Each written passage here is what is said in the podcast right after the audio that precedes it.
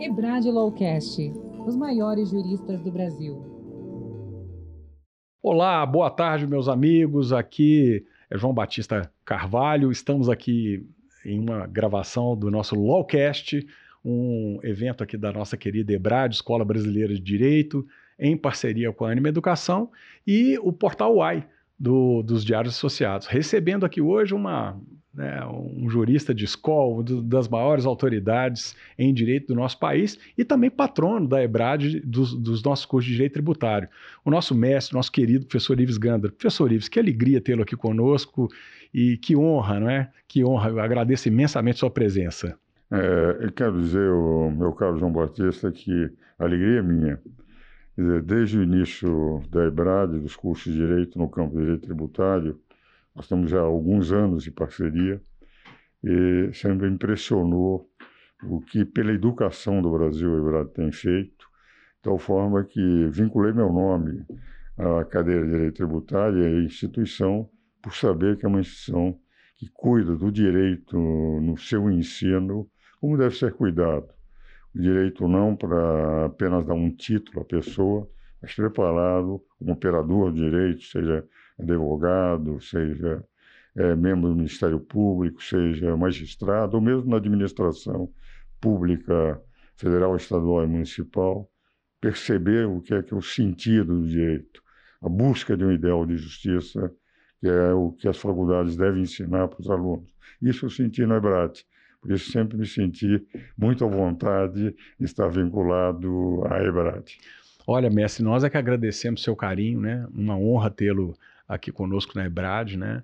É, claro, o senhor é patrão de direito tributário, mas é jurista de todos nós em todas as cadeiras, né? Aliás, é, vamos abusar dessa condição e sabedores, é, vários alunos, professores, enfim, comunidade acadêmica, que íamos estar hoje juntos aqui nessa gravação do Lawcast, me pediram, inclusive, para formular inúmeras questões, especialmente é, de direito constitucional, que vem sendo muito debatido. O senhor que tem uma, uma vasta obra em direito constitucional, é, inclusive uma delas em parceria com o Celso de Bastos, né? uma coleção que, puxa vida, nós temos que republicar. Eu sei das dificuldades, não é, mestre? Mas já fica aqui o convite para que possamos é, reeditar essa obra, não é? O senhor quer nos contar um pouquinho como é que surgiu essa, esses Na comentários? Na verdade, a minha titulação acadêmica é uma titulação de direito constitucional. Direito tributário representou 90% sempre da minha advocacia, mas a minha vocação desde o início, porque o direito constitucional é a base de todos os direitos, foi o direito constitucional. Exerci na Universidade de Mackenzie a cadeira de direito econômico até fazer o concurso para direito constitucional e, enfim, fui professor titular e sou professor emérito, emérito é. da universidade. Muito querido lá no é, Mackenzie também, no nosso professor Felipe Chiarello. Fica aqui um abraço para o Felipe. Foi diretor da faculdade. Né? Exatamente. E, e, o dado interessante é o seguinte, é que quando nós tivemos, a, é, primeiro, a, o início da redemocratização, que foi uma redemocratização sem sangue. Eu era conselheiro da Ordem em 70 e 80 aqui em São Paulo já defendíamos a redemocratização sem qualquer impedimento por parte do governo, de exceção do governo militar, de maneira que deu-se até a impressão que eles estavam querendo deixar o bastão até porque concordaram numa eleição indireta, na qual o candidato do governo perdeu para Tancredo Neves. E no momento que o Sarney assumiu a presidência, é, ele percebeu que havia a necessidade de mudar o texto constitucional, que não era mal, o texto constitucional anterior, mas em nível de independência e harmonia de poderes, havia a predominância do poder executivo sobre os outros. Então ele percebeu, convocou a Constituinte, foram 20 meses de debate constituinte, participei de audiências públicas a convite dos próprios constituintes e mantive uma relação permanente, João Batista, com o Bernardo Cabral, que até hoje é conselheiro do meu Conselho Superior de Direito não é, mestre, da Comércio, e eu sou conselheiro do Conselho dos Notáveis, que ele preside na Confederação Nacional do Comércio. Fica aqui o nosso abraço ao nosso grande jurista Bernardo Cabral. Né? E grande, e, e foi um homem extremamente importante. E o convite para participar aqui do nosso Lawcast seria uma entrevista interessantíssima, não é, mestre? Não, e, e ele fala muito bem e, e é muito hábil. Eu tenho defendido, porque vivi aqueles momentos, até porque já tinha o contrato com a Saraiva e o Celso, para comentarmos a Constituição. Nós temos um contrato para seis volumes é, e, fizemos em 15 volumes, porque aquilo foi modificando, demorando tempo. Ela passou a ser uma Constituição com muita adiposidade de dispositivos que eram é, acordados entre os constituintes para obter emenda aqui, emenda de lá. Para se obter um consenso natural né, numa, numa mas sociedade. Era, mas né? o que é impressionante no Bernardo, quando você falou, João Batista, é que o Bernardo tem uma capacidade de conciliação notável. Houve um momento que ele tinha um texto constitucional de 2.500 artigos.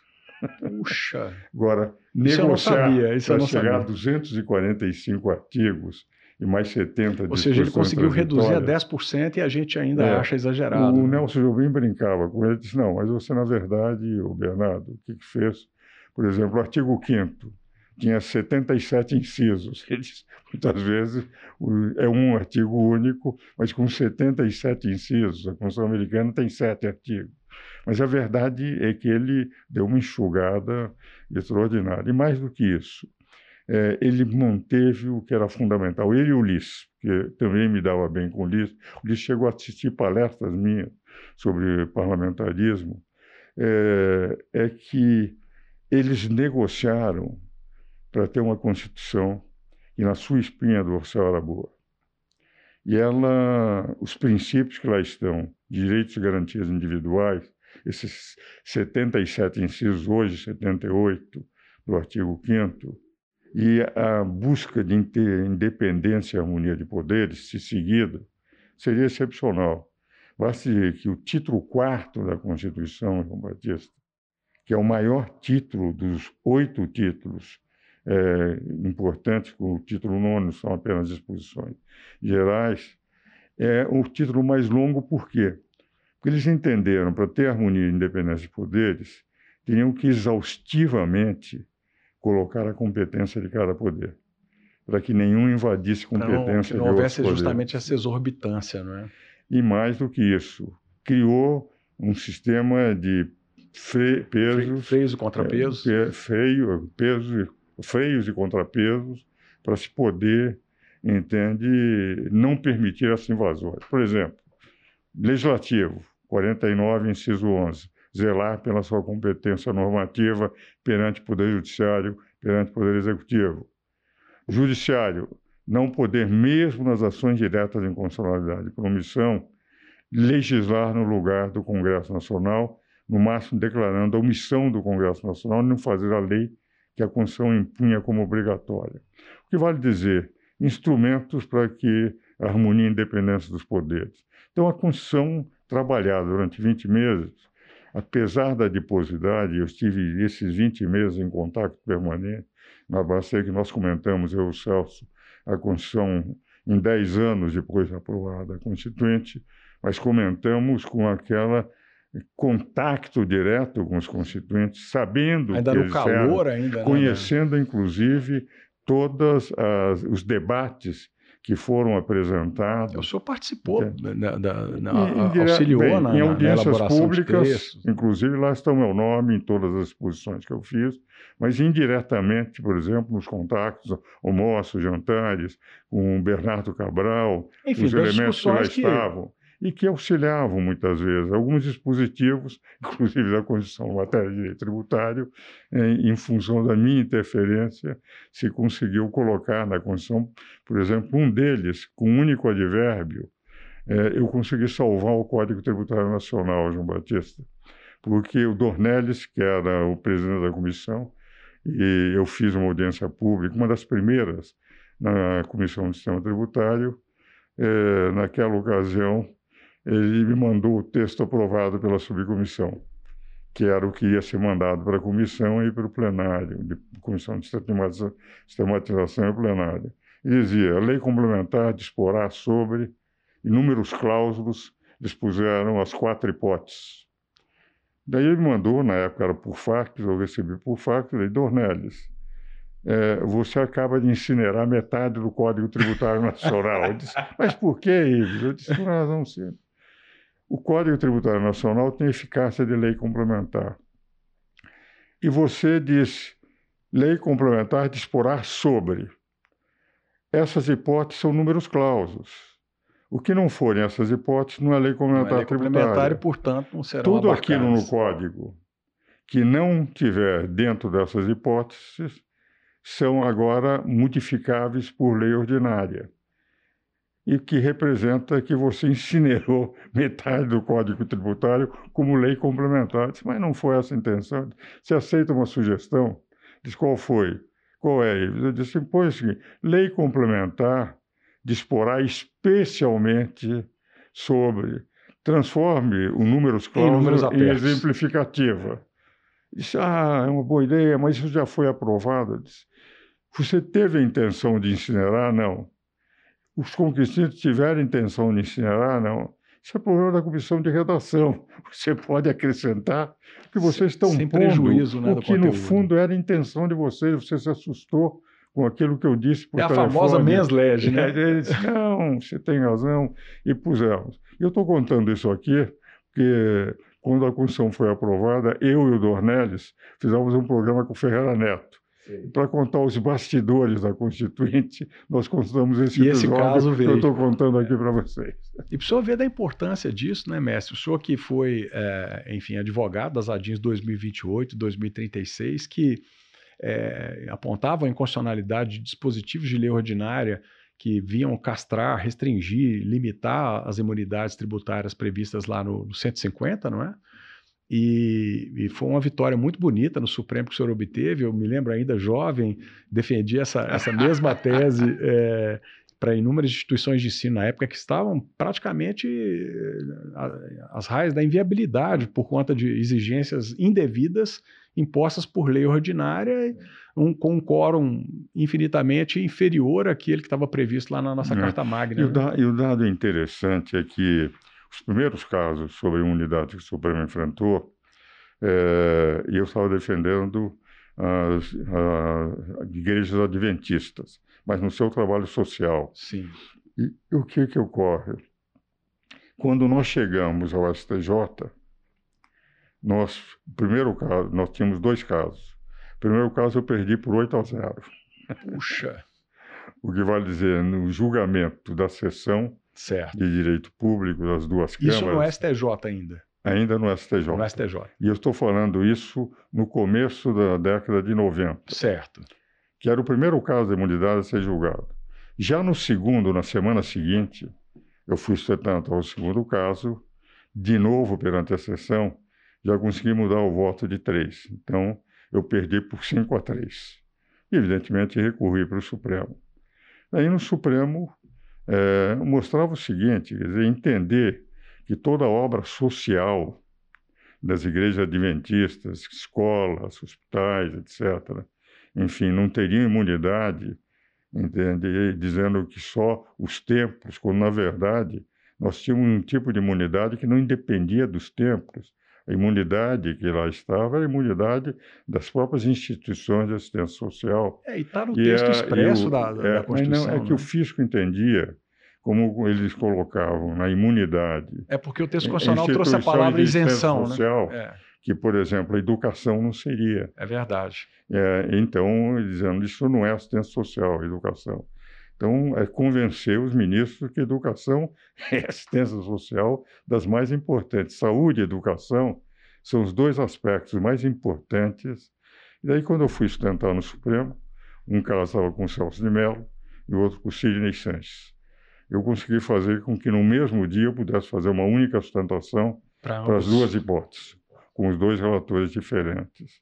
E daí eles se convenceram de que as duas pontos mais importantes das, da, de um governo é cuidar da educação do povo e da assistência social do povo.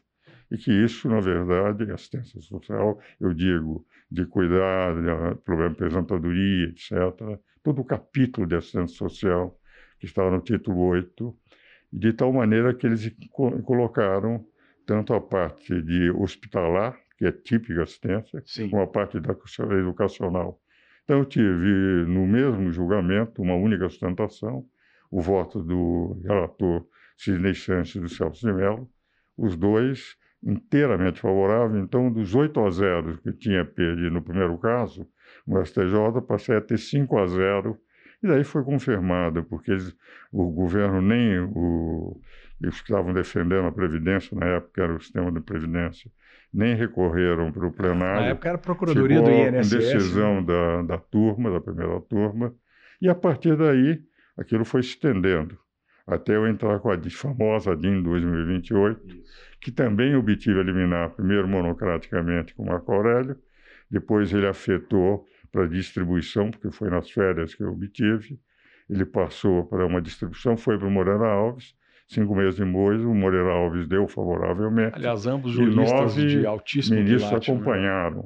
que foi por 10 a 0. Que foi na cautelar ainda, foi né? Foi ainda na cautelar. Agora, nós ficamos de 99 até 2014 o ano passado para transitou a, definitiva. É, só transitou o ano passado e o embargo de declaração que ainda demorou bastante. E né? os embargos de declaração de 2014 a 2017. É. E a declaração final, não, o acordo de 2014 definitivamente foi em 2017.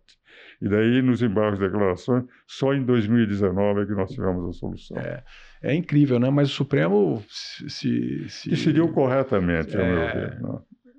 Decidiu corretamente, inclusive é, impedindo uma barbaridade, né? Porque era o 146 e se o segundo, salvo engano, vedava de forma expressa né, qualquer limitação, restrição que não fosse por meio de lei não, complementar. E, e, né? é, inclusive, depois de eu ter um liminar por unanimidade, eu tive o voto contrário, parcialmente contrário do Teori porque o Teori reconheceu que, enfim, havia imunidade, mas que teria que haver alguma espécie de controle, mas nós conseguimos mostrar que o controle não poderia ser é, um controle de mérito, por exemplo, um Isso. controle dizer 60% apenas, né? ou, 20% para a educação, 60% para, o hospital, para os hospitais, para a saúde, das gratuidades. Na verdade, representaria é, uma concessão por lei ordinária mediante contrapartida.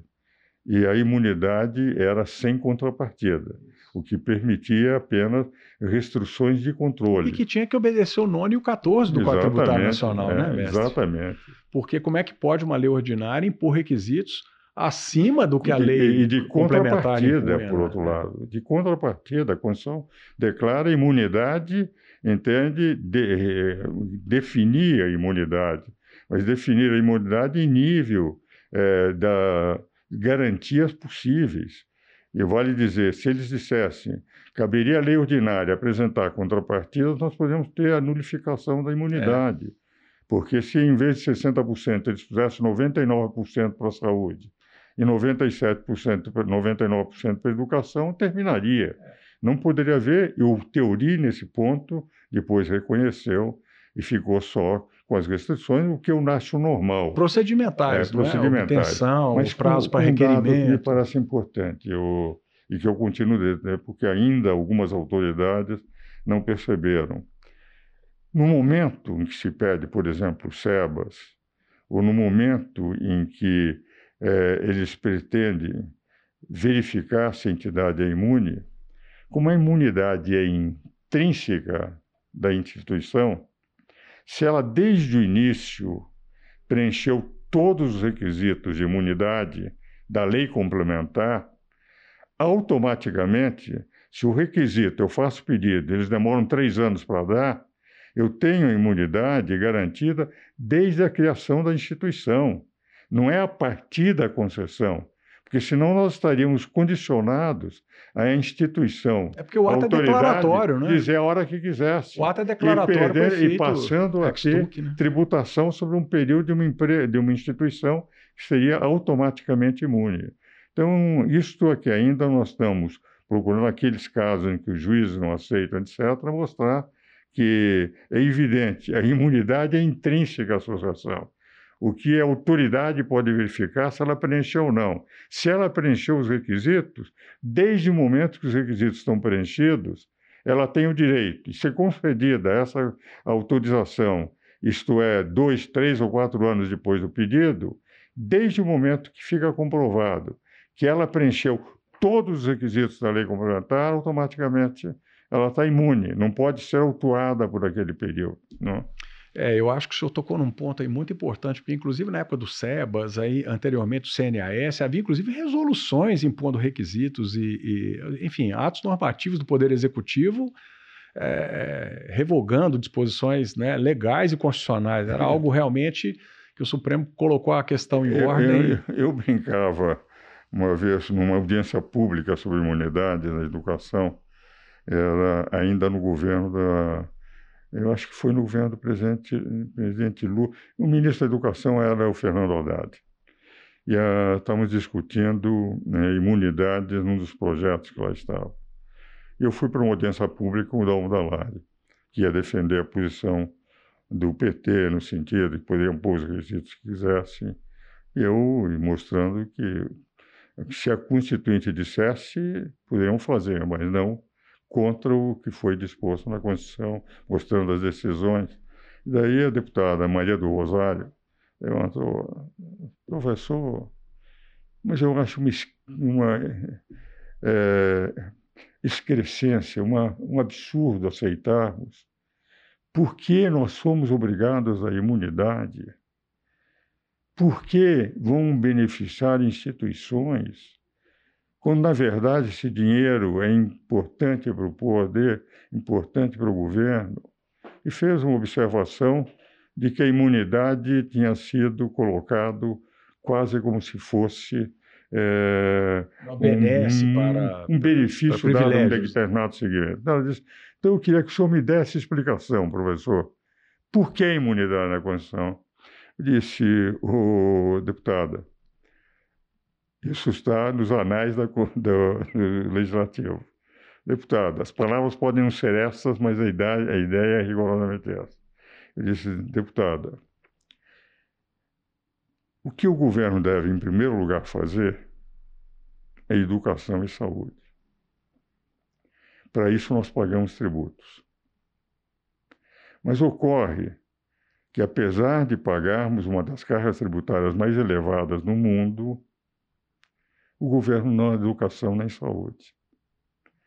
Para isso, para que o setor privado pudesse auxiliar o governo, que não faz com o nosso dinheiro o que deveria fazer, isto é, dar educação e saúde, eles deram imunidade, que nós damos um pequeno benefício aos senhores. E os senhores vão dar um grande benefício à sociedade, fazendo hospitais e fazendo, dando educação. Então é que, porque o governo não fazem com o nosso dinheiro o que deveriam fazer, que o setor privado é chamado. Para o setor privado ser chamado, dá um pequeno benefício contra a multidão de benefícios que dá o setor privado na educação e saúde.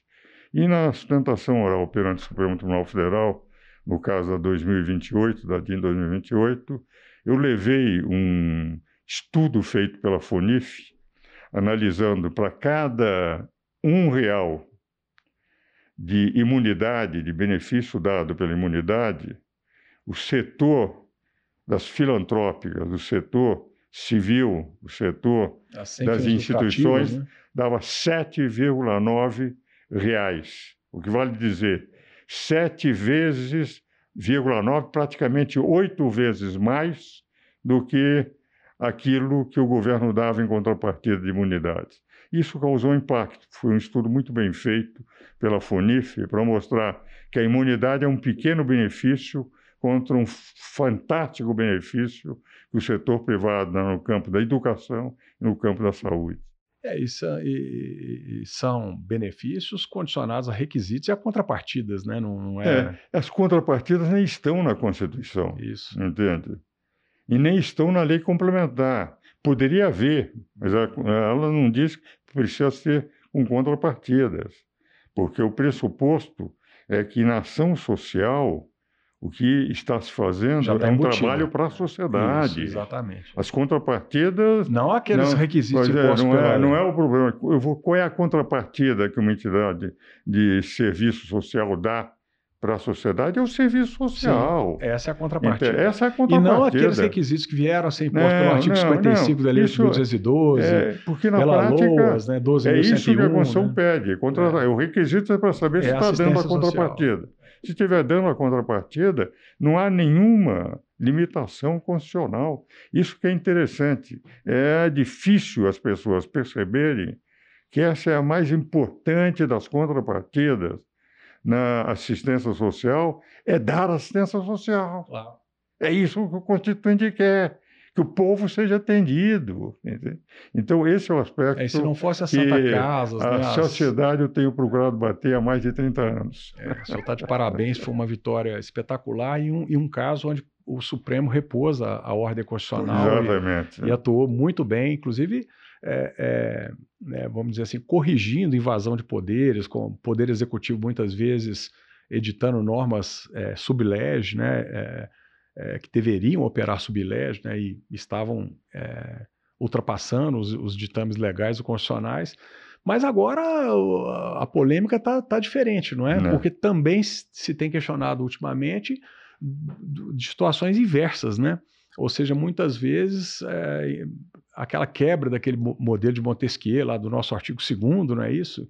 Da tripartição clássica de poderes, em que muitas vezes se se depara com situações em que o, magistrado acaba editando a norma e fabricando a norma no lugar né, do, do, do, do Poder Legislativo e muitas vezes dando uma interpretação diametralmente oposta àquela que está expressa na lei.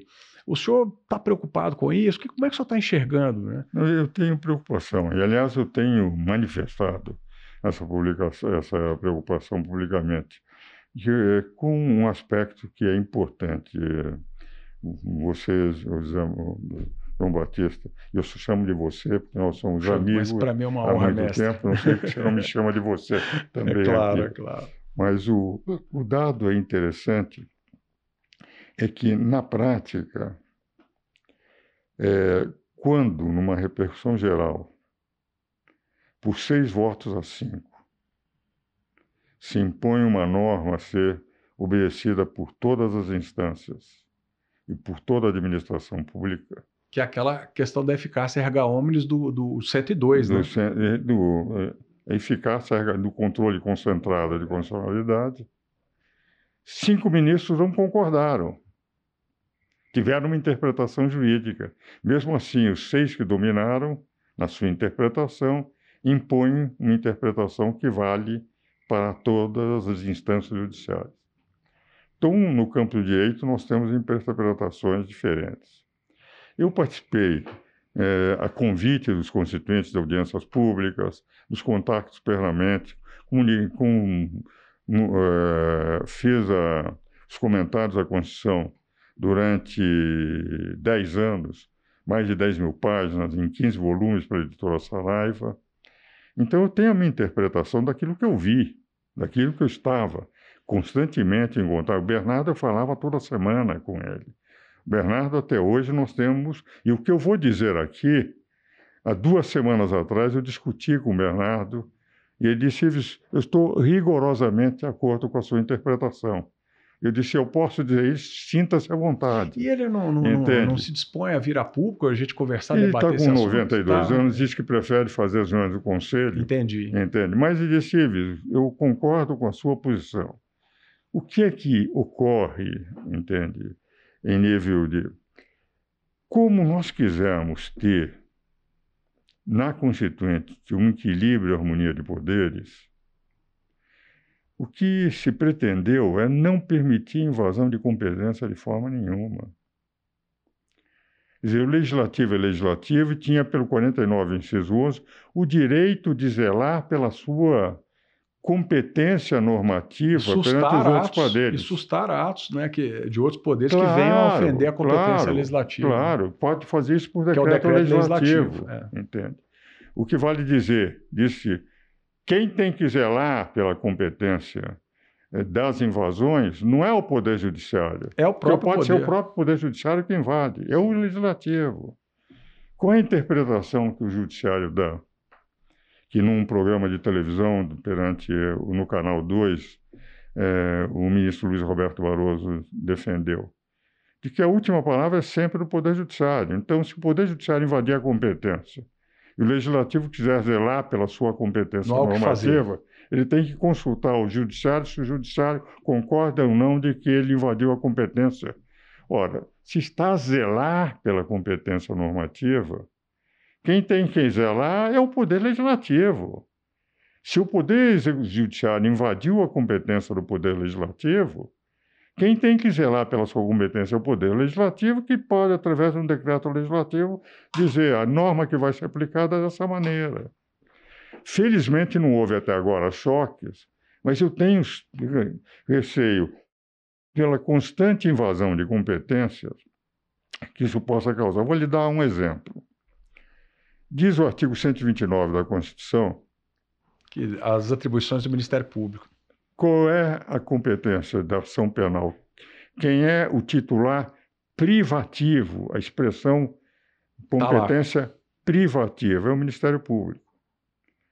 Ora, qualquer investigação policial tem como intuito entrar com ação penal. Se é a base para a propositura da ação penal. Né? Porque senão não há ação penal. Agora, no momento em que, por exemplo, no inquérito fake news, se mantém há três anos, o Ministério Público pede o arquivamento, sendo titular da ação, e à luz de um regimento interno do Supremo Tribunal Federal, feito antes da Constituinte, que é feito não pelo Legislativo, mas pelo próprio Supremo. Pelo artigo 43, eles dizem que eles podem ou mandar para o Ministério Público, ou eu mesmo. Instaurar de ofício. Como é que nós podemos admitir que um regimento interno Supremo prevaleça sobre um artigo da Constituição que dá competência privativa? E se o Ministério Público manda arquivar significa que essa competência de arquivamento não permite mais nenhuma ação penal, porque a ação penal só pode ser proposta pela Constituição pelo Ministério Público. É o titular da ação penal é o Ministério Público. Né? Privativa, a expressão é. privativa está. Os, os constitucionalistas, eu não faço a distinção, mas eu acho que vale a pena colocar a distinção entre constitucionalistas. Eles dizem que na competência exclusiva, essa não é delegável e a competência privativa é delegável. Há um dado, entretanto. Se é delegável, quem, quem? pode delegar é, o, é quem é, tem competência. É não é um outro poder assumir, dizendo eu vou assumir essa competência como delegação que eu autorizo a mim mesmo tirar do Ministério Público. Quem até... tem a competência é que pode delegar. E até então, né, professor Ives, eh, havia praticamente um consenso no Supremo Tribunal Federal que, havendo requerimento para arquivamento do Ministério Público. Sempre foi sempre assim. Sempre foi, não é? Sempre foi Essa, assim. Esse entendimento me parece que ele é bem recente, né? É. E, e Embora tivesse o artigo 43, ele não usava o 43. É, não estou nem dizendo 43, estou dizendo o, o aspecto do requerimento da, da prática, do Ministério é. Público para o arquivamento, né? Era do, arquivado do. Era arquivado, né? Imediatamente. A questão do 43 que o senhor colocou também é muito importante, porque é uma questão do princípio da hierarquia da, das normas, né? A gente estuda isso lá bem no início do é curso é de direito. Né? no direito, né? É, e aí, como é que se pode imaginar que, que, um, que um regimento interno possa revogar dispositivos da, da própria Constituição e, e, e, se sobrepor às próprias regras legais? Ah, né? ah. Bom, mas o senhor colocou um outro ponto aí também muito interessante, eh, que também está aqui na, na curiosidade dos, dos, dos, nossos ouvintes, dos nossos alunos, dos nossos professores. Esse tema está, tá, enfim, está sendo objeto de debates acalorados aí na comunidade acadêmica, não é? E, e, e que e que, enfim, se refere basicamente àquele princípio que vem lá do direito romano, né, que a gente aprendeu também uh, há bastante tempo e que me parecia algo também bem solidificado, né, e que está expresso no artigo 5 da Constituição, que é o uh, nullum crime nulla pena sine lege, né? Sim. Então, não há, não há crime nem pena se ele é anterior que o claro. defina, não é? E o senhor tocou aí no aspecto da, da, da inquérito das fake news, né, que é uma conduta que não me parece que ainda está tipificada né, e, e, prevista em lei. E, mas existem outros aspectos também. Né? Existe aquela, aquele julgamento em que até com um critério de justiça muito grande, a preocupação da, da, da homofobia, né? É, que é algo que deve, deve, ser reprimido mesmo e, e, e, que deve ser coibido, mas me parece que deveria ser objeto de uma disposição legal editada pelo Congresso Nacional e não criada por jurisprudência, né?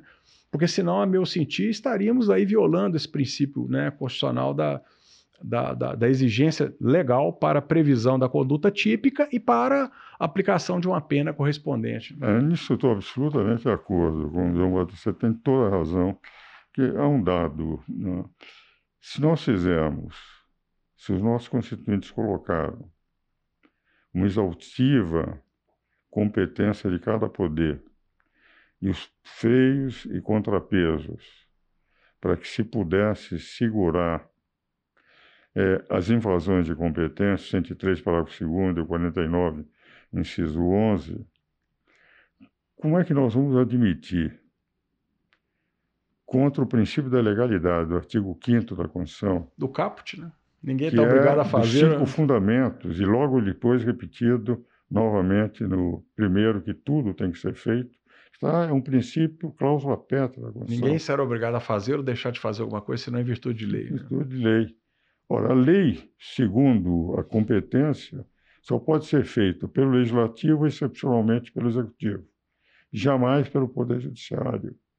Então, o que, que ocorre? O Poder Judiciário pode criar o seu regimento, que também não pode estar contra o que está escrito na Constituição, porque ele é um guardião da Constituição, não pode ser um rompedor da Constituição. Ora, se nós verificarmos algumas das aplicações de penas que nós temos tido não têm o dispositivo legal, é criação jurisprudencial e uma criação jurisprudencial preocupante. Por exemplo, é, crime de racismo e, e o crime de homofobia comparado ao crime de racismo, numa piada, você conta uma piada que possa ser interpretado agressivamente, né? entende? Leva o cidadão a um crime inafiançável. Agora, por outro lado, você pega, por exemplo, no mundo inteiro nesses dois mil anos, quantas pessoas no mundo inteiro, e ainda na nossa geração, se dedicam abandonando o mundo a servir Jesus Cristo? Quer dizer, para eles, uma freira, uma carmelita que fica num convento a vida inteira rezando pela humanidade, o bem maior dela está servindo a Cristo. Quando desfiguram a figura de Cristo, o Supremo Tribunal Federal declara que isso é liberdade de expressão. Agora, se um cidadão fizer uma piada homofóbica, ele pode ser preso com um crime inafiançável desfiguram a figura do Criador, daqueles que inúmeros brasileiros no mundo inteiro, pessoas do mundo inteiro, durante dois mil anos, dedicaram a sua vida e desfigurar não tem problema. O que, que são esses cidadãos? O que é uma freira? O que é um padre? O que é um carmelita? Eles, coitados, são os coitados que acreditam, mas nós podemos fazer piada com Cristo, desfigurar a sua. Agora, fazer uma piada com uma, um cidadão homossexual isso é um crime igual a racismo. Quer dizer, há uma completa descompensação de valores. Se o que é liberdade de expressão e que, outro lado, se não houver um sentido de ofensa, uma brincadeira que seja, e o cidadão considera que aquilo é ofensivo. Uma brincadeira de mau gosto, é, diga-se de não, passagem. Você tem né? que criticar. Eu, por exemplo, não tenho nenhum preconceito contra os homossexuais e seria incapaz de fazer uma brincadeira dessas. Eu acho que é de mau gosto mesmo. Mas o que eu quero mostrar é a diferença de critérios. É, a proporcionalidade, né? Na, é na algo da... inaceitável. Uma é liberdade de expressão e outra é um crime inafiançável. Crime criado pelo Supremo, porque não existe a figura no Código Penal. Vê-se, por exemplo, flagrante perpétuo que foi criado com a prisão do Daniel Silveira. Quer dizer, o flagrante qual foi? Um vídeo. Quer dizer, onde é que eu posso considerar um vídeo? O que um cidadão está gravando hoje, daqui três anos, Se um, se um entender que aquilo realmente violentou, fez algum crime, segundo a interpretação do magistrado, ele pode ser preso, que é o flagrante perpétuo. Então, algumas criações de direito penal, por exemplo, a própria prisão do Daniel Silveira, eu não estou em nada de acordo com o que ele disse, é, quero foi deixar uma, isso claro. uma manifestação grotesca. Agora, né? grotesca, Torpe, eu acho que ele teria né? que ser punido por falta de decoro legislativo pelo legislativo. Agora, quando diz é inviolável por quaisquer manifestações. É quebrou a imunidade do pa Como é que eu posso né? criar uma exceção que não está no dispositivo constitucional? E, o- e e o mais, né, professor? Ela foi objeto de uma emenda né, A 35? para deixar ainda mais claro e reforçado essa imunidade. não- né? é, por quê? Para não relativizar essa E imunidade. sabe por quê? Por uma razão muito Defesa simples. da, da, da sociedade, né? É, porque ele está lá representando 10 mil eleitores, 50 mil eleitores, 100 mil eleitores. Não é ele, são todos os eleitores que votaram nele. Então, o que me parece considerar isto, e depois começa uma investigação em que os advogados não têm acesso ao processo. Leva um tempo enorme para ter acesso ao processo. Não pode tomar medida imediata de um habeas corpus ou coisa semelhante, porque não tem os dados. Ainda recentemente, esse caso dos empresários, uma conversa entre eles, sem nenhuma intenção de aplicar, é como se fosse uma expressão de força. Se ele for, eu preferiria um golpe. Não quer dizer que ele ia pegar em armas, derrubar o exército, porque o exército jamais. E eu falo como professor emérito da Escola de Comando do Estado-Maior do Exército há 33 anos, o exército jamais, jamais daria um golpe no Brasil, eles são escravos da Constituição e ensinam o direito constitucional para aqueles coronéis que vão ser generais, entende? Então, o que eu posso dizer é o seguinte, como é que, como é que se pode considerar que aquela frase dita entre eles, que por um hacker, que evidentemente é uma prova ilegal, foi obtida ilegalmente, da- da possa justificar ter as suas co- contas bloqueadas, ter os seus canais, é, quer dizer, e uma busca e apreensão. Quer dizer, o que eu quero dizer é o seguinte, com todo o respeito que eu tenho ao ministro Alexandre de Moraes, Que tem uma obra em direito constitucional e- é irretocável, excepcional. né? adotada por todas as, Isso, Não, com as mais de 40 instituições de edições. ensino. é. Eu cito constantemente, quando eu fui presidente da Comissão de Reforma Política da, da OAB de São Paulo durante três anos, ele era membro da minha comissão, tenho livros escritos com ele, tenho um respeito e uma admiração pelo Alexandre muito grande, entende? Mas o que acontece é que, na prática, é uma invasão de competência passando o seu poder judiciário legislador. Então, o que eu digo é o seguinte: quando num julgamento, por seis votos a cinco, uma norma é adotada por toda a justiça brasileira, cinco dos ministros não concordaram. Que então é compreensível que um modesto advogado de província, como sou eu, um professor universitário, O maior jurista já do, muito do velho, Brasil, né, mestre? possa discordar dos ministros do Supremo Tribunal Federal. Pois é. Mas assim, o senhor tocou em alguns assuntos aí que são, são im- importantíssimos e a nossa, a nossa comunidade acadêmica está debatendo isso aí é, no nosso dia a dia. Todo momento nós somos interpelados, questionados e sabedores né, que, que viríamos aqui, vieram muitas perguntas nesse sentido. Por exemplo, o senhor colocou um aspecto muito interessante, que é essa invasão de competência para é, é, editar norma, por exemplo, é, que viesse a, a- a- a impor uma conduta típica ainda não prevista em lei. Né? Mas ainda que se pudesse, através de, é, do- de um projeto do, do- do executivo, coisa que o valha, nesse caso, por exemplo, o- me, me parece que o 44 da Constituição e o 48 dizem que isso é prerrogativa da União, e o 48, salvo engano, ele diz que é- essa competência é privativa do Congresso Nacional. né? Então, vem um, vem um problema ainda mais, mais, mais é grave. porque- Né? Mas eu vou mais longe. Eu pego dois dispositivos para mostrar quando é que o executivo pode legislar. Medida provisória, sempre sujeita à revisão do legislativo, 62 e 68, lei delegada, sempre autorizado pelo Poder Legislativo. Quer dizer, o Poder Legislativo sempre dá a última palavra.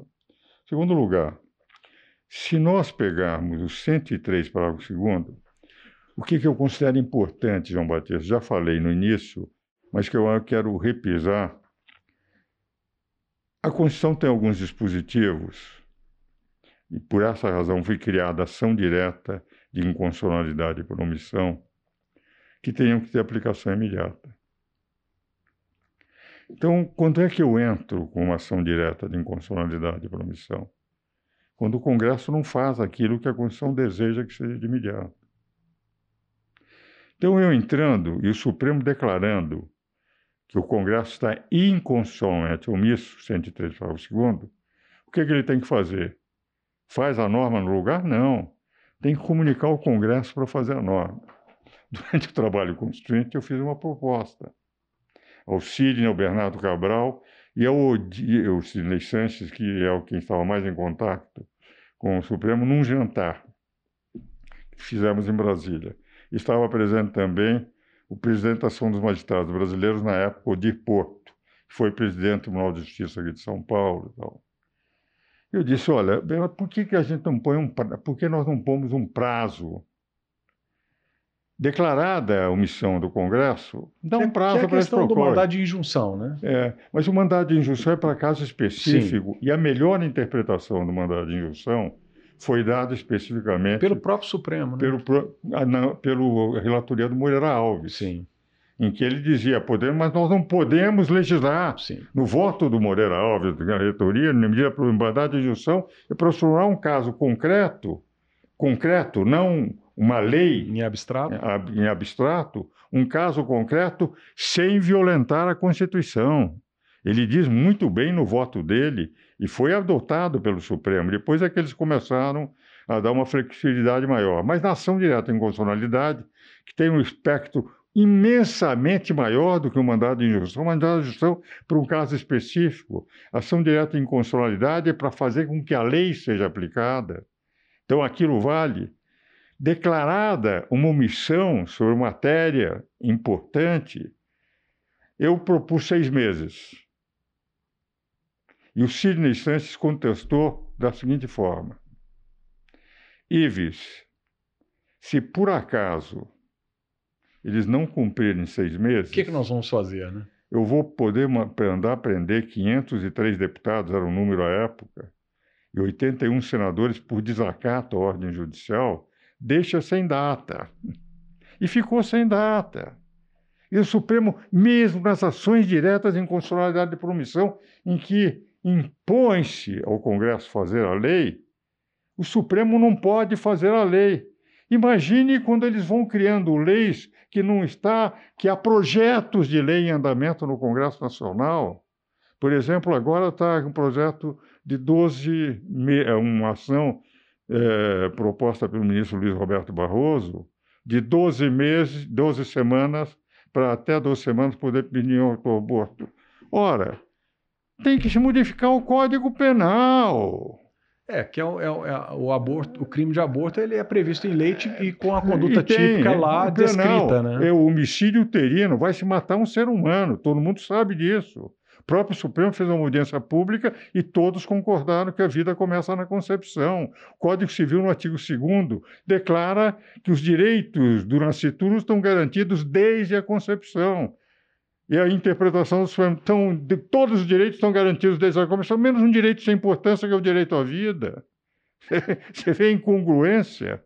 Agora, como é que o Supremo pode discutir, abrir uma hipótese com inúmeros projetos de lei que o Congresso tem que discutir, que tem que ser aprovado pelo Congresso. E, e uma das opções legislativas pode ser justamente a, a abstenção, não é? De, de não querer mudar Vou, a lei, né? Porque muitas vezes o deputado, quando não vota, não é que ele queira estar em uma situação de preguiça, não quer votar, é que ele afultou seu eleitor quer saber qual é a opinião do povo. E ele pode compreender que, que a disposição que é legal o, atual não, está não aprovar é uma forma de estar atendendo o que o povo quer.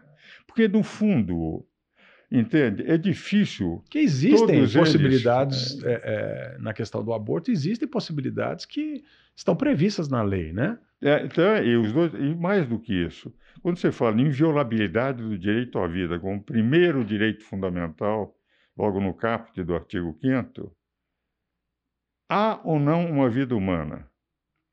Jérôme Lejeune, que foi aquele cientista francês que, enfim, encontrou os genes da síndrome de Down, era da Academia Francesa de Letras. Uma vez ele foi para a BBC de Londres e foi entrevistado na BBC. E lá o aborto é permitido até três meses da gestação. E daí o repórter da BBC perguntou ao Jerome, ao Jerome Lejeune, se o que, que ele achava da lei. Me disse: os senhores admitem, então, que se pode matar um ser humano até três meses. Não, não é. Ele só passa a ser um ser humano no momento só em é que ele de personalidade uma jurídica com fetal e né? tal. Isso, olha, um, se ele não é ser humano, é um ser animal. Agora, se os ingleses entendem que a rainha da Inglaterra foi animal durante três meses para depois ser um ser humano, é problema típico dos ingleses. Eu quero dizer para todos eu fui ser humano desde a concepção. e é verdade. O mapa genético nosso está no zigoto. Você, João Batista, eu, somos exatamente aquilo que estava no nosso zigoto, quando nós éramos apenas um zigoto, a primeira célula da concepção dos nossos pais. Quer dizer, então dizer que não é um ser humano, ou que isso não é vida humana, que tipo de vida é? Agora, nós temos visto, por exemplo, recentemente eu fiquei impressionadíssimo, uma menina fizeram um aborto nela, tinha 11 anos ou 12 anos, com sete meses e meio. Ora, com sete meses e meio, o que teriam que fazer os médicos? Era tirar a criança, dar para um orfanato, porque ela teria a possibilidade de viver. É, hoje, e ela foi morta. Hoje, hoje existem partos prematuros com, com seis meses. Com prazos bem inferiores é, a esse. Né? O que vale dizer. Então, quer dizer, isso de falar em aborto como se fosse algo indolor, o que o feto sofre nos abortos é algo impressionante. O Nathanson, no livro o grito silencioso em que ele viu no, no, no ultrassom um aborto que ele mesmo estava fazendo, pra, porque no aborto por su, su, sugar, você joga o sugador, o feto procura fugir, daí você tira a perninha, o bracinho e tal, e as batidas cardíacas do feto duplicam, passam a ser duas vezes maior do que a batida cardíaca normal, e ele procura fugir no vento materno até que o chupador vai tirando os seus membros. É uma tortura monumental. Ele deixou de fazer abortos quando viu aquele aborto que fazia. E daí passou, ele que era um fazedor de abortos, passou a ser o maior defensor da vida, escreveu diversos livros, era um médico em que tinha abortado o próprio filho quando ele tinha engravidado uma colega dele na faculdade de medicina.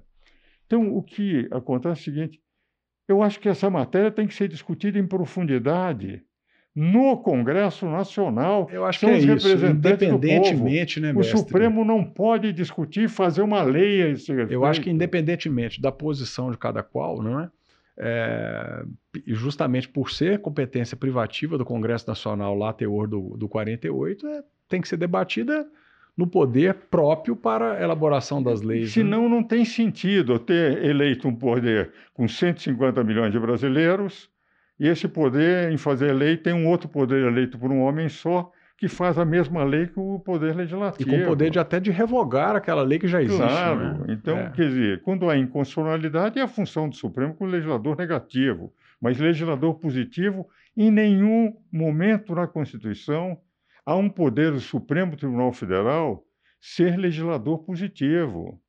Então, eu tenho uma grande admiração por todos os ministros do Supremo, tenho livros escritos com ele, tenho participado de conferências, de bancas de doutoramento Aliás, nós dois com ele. já tivemos né, em duas ocasiões com com, com o Luiz Roberto Barroso, e o Alexandre de Moraes, Alexandre eu gosto Moraes, muitíssimo deles. Muito preparadas, muito, muito preparadíssimos. Né? São juristas. Mas eu me permito, como um velho advogado, como um velho professor, de divergir. Eu entendo que a função deles não é essa. É, e eu acho também, né, mestre, que, que isso é um, puxa um outro assunto que eu acho muito interessante, que está hoje em dia também, é, de certa forma, em risco, que é a possibilidade de debater, né, de, de, de do convívio dos contrários, da, da, da, divergência respeitosa, né, porque nunca se critica as pessoas, né, se critica a decisão, né, ou, ou, ou uma interpretação, é, e, e, e, hoje assim, essa, essa intolerância com o pensamento alheio também é muito, muito, muito complicada, não é? Como é que o senhor tem visto aí essa questão da, da inclusive de plataformas é, é, é, de redes sociais, né, restringindo, é, porque não, na verdade se trata de um, de um contrato de prestação de serviço entre o consumidor e aquele, aquele prestador de serviço que é a plataforma, né? E de uma forma absolutamente é, arbitrária, muitas vezes se, se retira a publicação de uma determinada pessoa dizendo que conflita com as regras é, da plataforma, mas sem sequer explicar o porquê dessa, dessa, dessa supressão, não é? O senhor não acha que isso aí pode configurar aquele, aquele, aquele ilícito que está previsto lá no 220, né, que fala em meios de comunicação, né? E não há dúvida, a meu sentido, de que um, um WhatsApp, um, um, um, YouTube, né, inclusive porque hoje há canais como esse que nós estamos utilizando aqui agora, é, em que se faz a verdadeira comunicação né, do, do, do, do do, do, dono do canal com o seu público, do debate, como estamos fazendo aqui agora, um debate jurídico, e simplesmente muitas vezes se suprimir aquele conteúdo de uma forma mano-militar, sem que a pessoa tenha sequer o poder de contestar, não é? É, é estranho isso, né? É, e eu tenho a sensação que também nisso é, é o que é desconfortável para mim, porque eu gosto muito dos ministros do Supremo, como eu disse, tenho livros escritos, participei de conferências com quase todos eles, é, de bancas de doutoramento, enfim. É, é uma admiração que eu não estou falando de boca para fora, porque eu ah. os conheço. E você sabe, por exemplo, alguns que nós já tivemos em contato. Claro. Quanto eu os admiro pessoas, e quero são bem. Pessoas muito... Mais do que admirar, eu quero bem. Agora, isso me dá desconforto. Mas também aqui eu discordo. Se artigo 5 da Constituição, que é o mais importante artigo, a meu ver, por quê?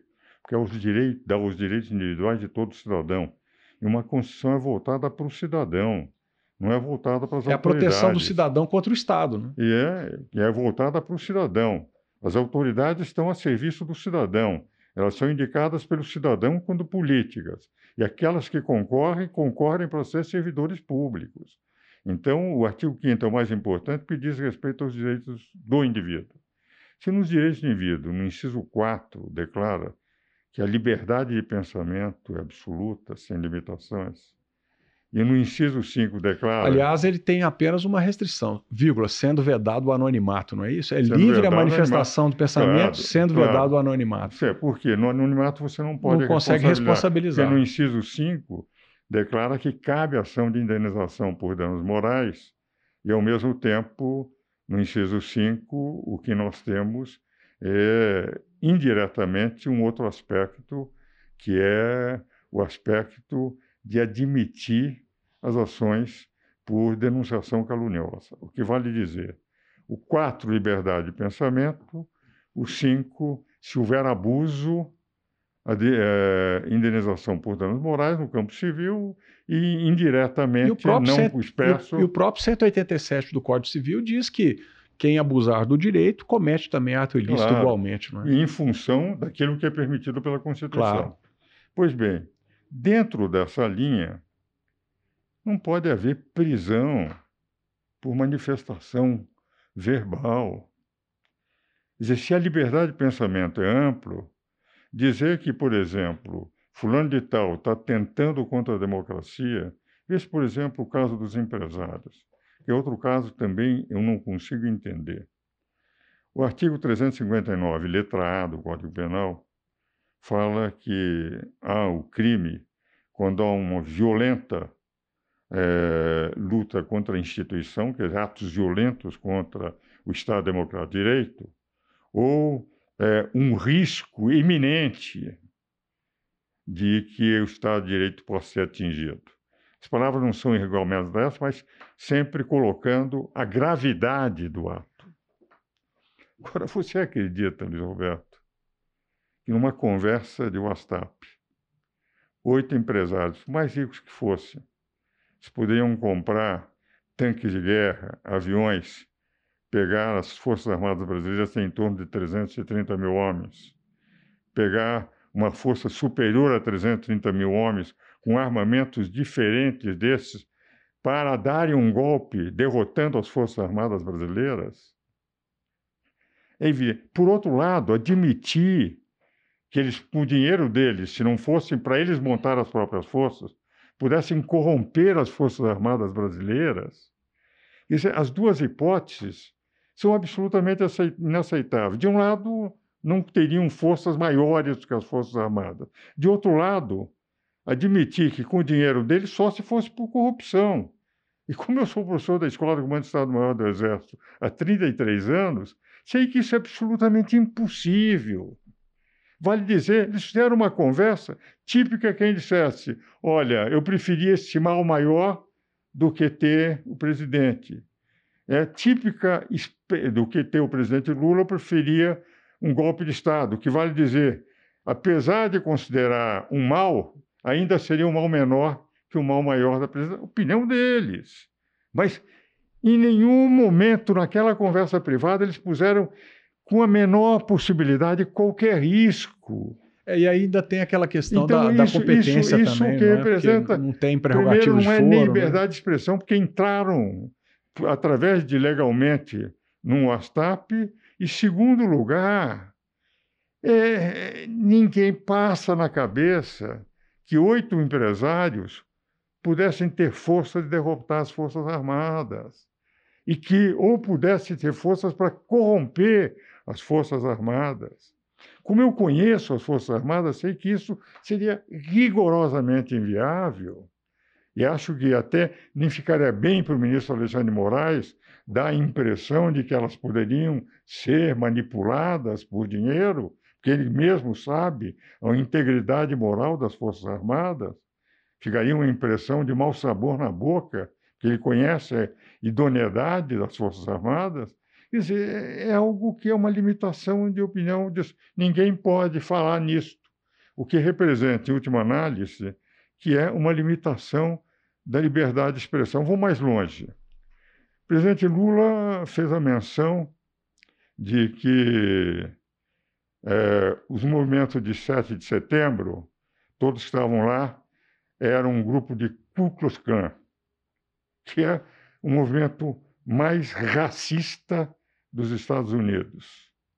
Ele fez, atingiu toda uma multidão. O ministro Alexandre Moraes não tomou opinião nenhuma contra o, a medida que o Lula falou do Bolsonaro e todos estavam lá. Mas o deputado, porque esse deputado, que também é outro que poderia ter controlado sua língua, criticou a, a, uma jornalista ele abriu uma ação contra ele, uma investigação, sem perceber que o próprio âncora tirou o celular dele, jogou, arrebentando o celular. O que vale dizer, nós estamos tendo uma invasão na liberdade de expressão e, mais do que isso, um direcionamento nessa invasão de liberdade de expressão.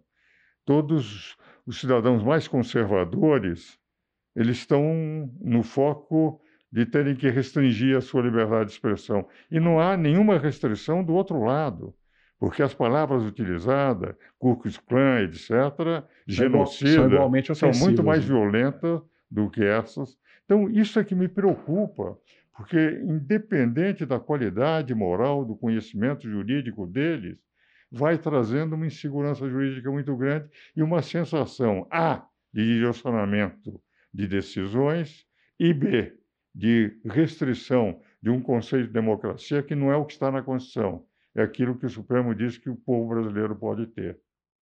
É, é, é, o senhor citou casos aí que são realmente muito preocupantes, mas eu ainda tenho um ponto que eu queria que, é, saber sua opinião, que essas pelo menos ainda foram objeto de decisão judicial, ainda que equivocadas, né?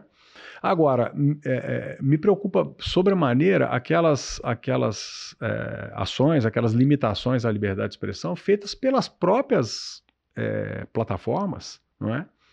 Sem que haja qualquer determinação judicial, sem que haja inquérito, investigação e sem que haja explicação do porquê que aquela manifestação que é feita assim, o assado, e muitas vezes que não tem qualquer tema sequer polêmico, as pessoas são, são, são retiradas, banidas né, da, da, da, da, da plataforma, ao fundamento de que aquilo, entre aspas, violaria a política da, da, da, da plataforma. Eu sou um, um fã é, é, é mérito da, da, das redes sociais. Eu acho que a nova ágora grega, não é a nova não é praça. Dúvida, então, não é eu não tenho nenhuma crítica e, e, e, muito longe de mim estar querendo propor qualquer é, restrição às redes sociais. Ao contrário, eu acho que elas cumprem um papel importantíssimo, inclusive, para salvaguardar a liberdade de expressão. Mas o senhor não acha que é, é se conceder esse poder quase que arbitrário a, a uma plataforma que deveria se os serviços estão sendo prestados aqui no Brasil, deveria estar sujeita à, à, à, à lei brasileira, não é? E que lá no, no, nosso próprio Código de Defesa do Consumidor impede ao fornecedor de serviço que interrompa essa prestação de serviço sem qualquer explicação, não é? sem qualquer justificativa e sem qualquer eh, se alegar inadimplemento que tem que no mínimo dizer qual, qual é né, esse inadimplemento. O senhor não acha que o Ministério Público e o próprio Poder Judiciário estão de certa forma é, um pouco omissos no, no, que tange essas, essas ações aí das plataformas? É. Em primeiro lugar, eu tenho a impressão que as plataformas têm feito isso, porque elas também estão é, com receio da Suprema Corte. No momento que o Supremo Tribunal começou a. Mas elas têm feito no mundo inteiro, mestre. Esse é o ah, problema. Não, né? porque aqui no Brasil o que me impressiona é que, na verdade, no momento que o Supremo começou a dizer o que se pode dizer, o que não se pode dizer nas plataformas, tirando uma liberdade de expressão, teria que ser liberdade de expressão que eles autorizam, se sente que efetivamente é, aqui no Brasil as plataformas passaram a aceitar, por exemplo, a coletividade na WhatsApp, em que foi proibido, o Supremo declarou e eles fizeram um acordo com o Supremo de que não permitiriam. Então, o que representa? Na verdade, é que eu tenho a impressão que tem muito receio de reações, entende? Agora, no mundo inteiro, é, nós estamos também vivendo um momento de uma certa turbulência na democracia. Na América Latina, nós verificamos que os governos de esquerda que foram dominando a América Latina estão com uma tendência crescente a um regime mais tirânico. Vê-se, por exemplo, na Nicarágua, na Venezuela, agora mesmo no Chile, eles não conseguiram fazer aprovar uma Constituição que era uma Constituição, mas era do presidente eleito. Na Argentina, com inflação de 78%, porque, na verdade, é, o que está acontecendo com a esquerda no, na América Latina? Enquanto é, o mundo luta para encontrar programas de eficiência, e agora sofrem de rigor com o problema da guerra da Rússia em relação à Ucrânia, é, os problemas de esquerda, a grande parte das plataformas de esquerda parte do princípio que a riqueza tem que ser distribuída, mas eles querem tirar de quem já fez riqueza sem encontrar um esquema de como produzir riqueza, sem perceber que aqueles que já fizeram riqueza são aqueles que sabem produzir mais riqueza e que são que geram emprego, etc. Veja, por exemplo, todos os países que adotaram. Quer dizer, Cuba, nem precisa dizer, nós estamos ainda com os carros de 1950 rodando lá, porque é uma economia fechada que não evoluiu. A Nicarágua agora é um desespero, sem liberdade de expressão, sem nada, todos eleitos pelo povo, e de repente, fechando a imprensa, etc. A Venezuela não se diz, é garantida por um regime militar em que o número de generais ultrapassa de muito o número de jornais brasileiros, com uma população que é um quarto da população brasileira. É, a Argentina com essa inflação de 78%, o Chile com essa dificuldade enorme. Nós estamos com a Bolívia, Equador, com problemas muito semelhantes agora, em que se promete distribuir sem gerar, mostrar como se gera riqueza. Vou dar um exemplo claro já na área tributária. Imposto sobre grandes fortunas. Por que não prosperou no mundo inteiro? Porque a França foi reduzindo, reduzindo, e era uma espécie de vaca indiana, isto é, intocável, né? é, porque... Acaba é, afugentando o investimento. Só afuguenta investimento e afugenta empresários do próprio país. Lembra do, do Depardieu, quando foi cidadão da Rússia, Isso, porque foi. não queria mais? Trans, transferiu o domicílio fiscal da países, Rússia. Estados Unidos começou, abandonou, eh, a Espanha abandonou, quase, quase todos os países. Nós pusemos na Constituição, nunca encontramos uma forma, principalmente quando nós temos investimentos de fora. Vamos admitir que nós peguemos os empresários brasileiros para pagar imposto por grandes fortunas. Então, os empresários estrangeiros que não estão aqui, a empresa que está aqui, Vai ser Então, penalizado. é, as empresas brasileiras são penalizadas. E se eles forem, pegamos, nós temos o acordo do Mercosul. Eles vão então, ah, nós vamos também pegar os empresas estrangeiros no momento, eh, os empresários estrangeiros quando eles põem o dinheiro aqui. Temos o Mercosul, vou para o Paraguai. Por que o Paraguai está progredindo? Porque muita gente prefere não vir para o Brasil por causa da nossa carga tributária, vai para o Paraguai e vende os produtos para o Brasil com a mesma Alíquota. alíquota. Quer dizer, é- essas noções de não perceber que aquilo que o Roberto Campos me brincava e dizia, disse, ó, a diferença entre os regimes capitalistas e os socialistas é a seguinte, é que os ideais dos socialistas são muito melhores do que os resultados. E os ideais dos capitalistas são muito, os resultados capitalistas são muito melhores que os seus ideais.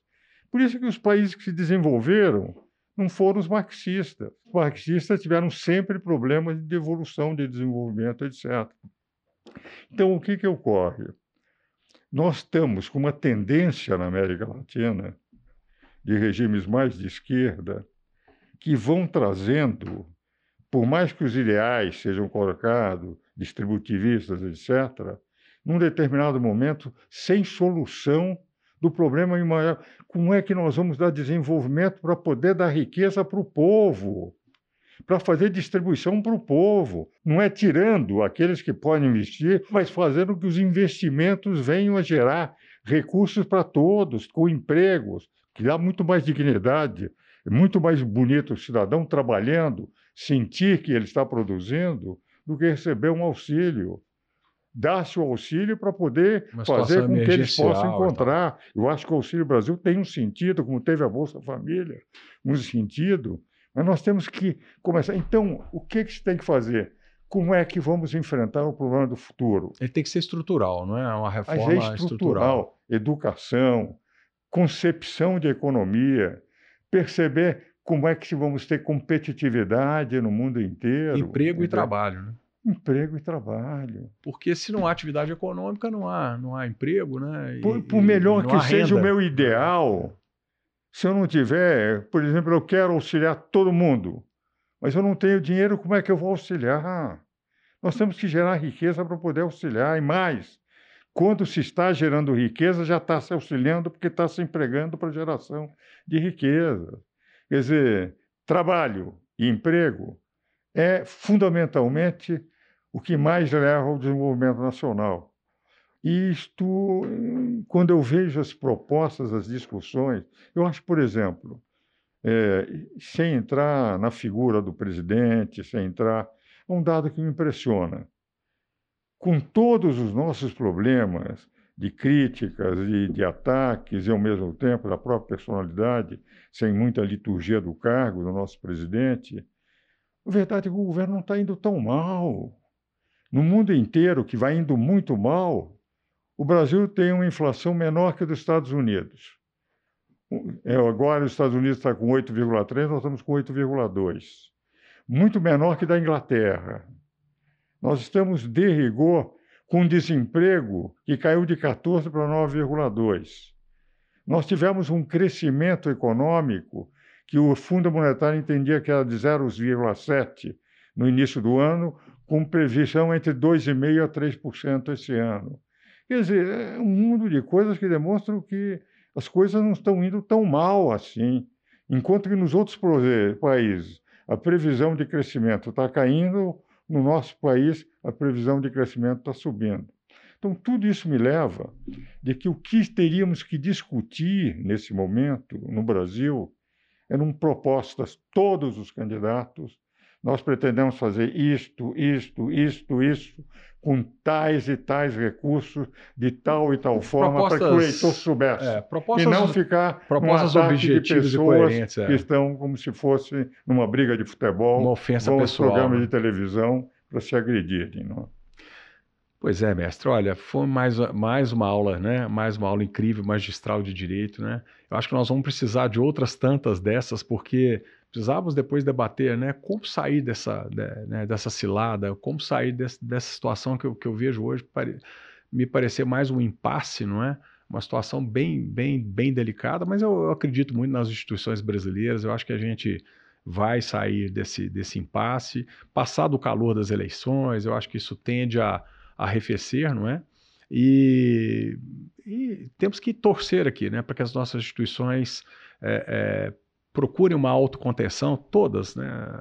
O Agora, presidente eu... da República muitas vezes também acaba exacerbando, acaba tendo um tratamento um, um, que pode ser interpretado com, com certo desrespeito. Isso às vezes pode também ensejar essas, essas posições às vezes mais é, Agora, extremadas, né?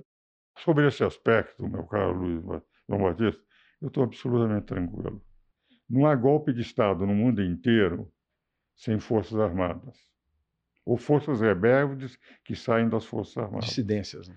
Como as Forças Armadas brasileiras são escravas da Constituição, eu falo como professor que lecionou direito constitucional, eu não diria lecionou, mas foram obrigados a ouvir as minhas aulas de direito constitucional. Tiveram esse privilégio, né? Mais de 90% dos generais brasileiros. Eu sei a mentalidade deles hoje estão bem preparados para conhecer todos os problemas nacionais e internacionais.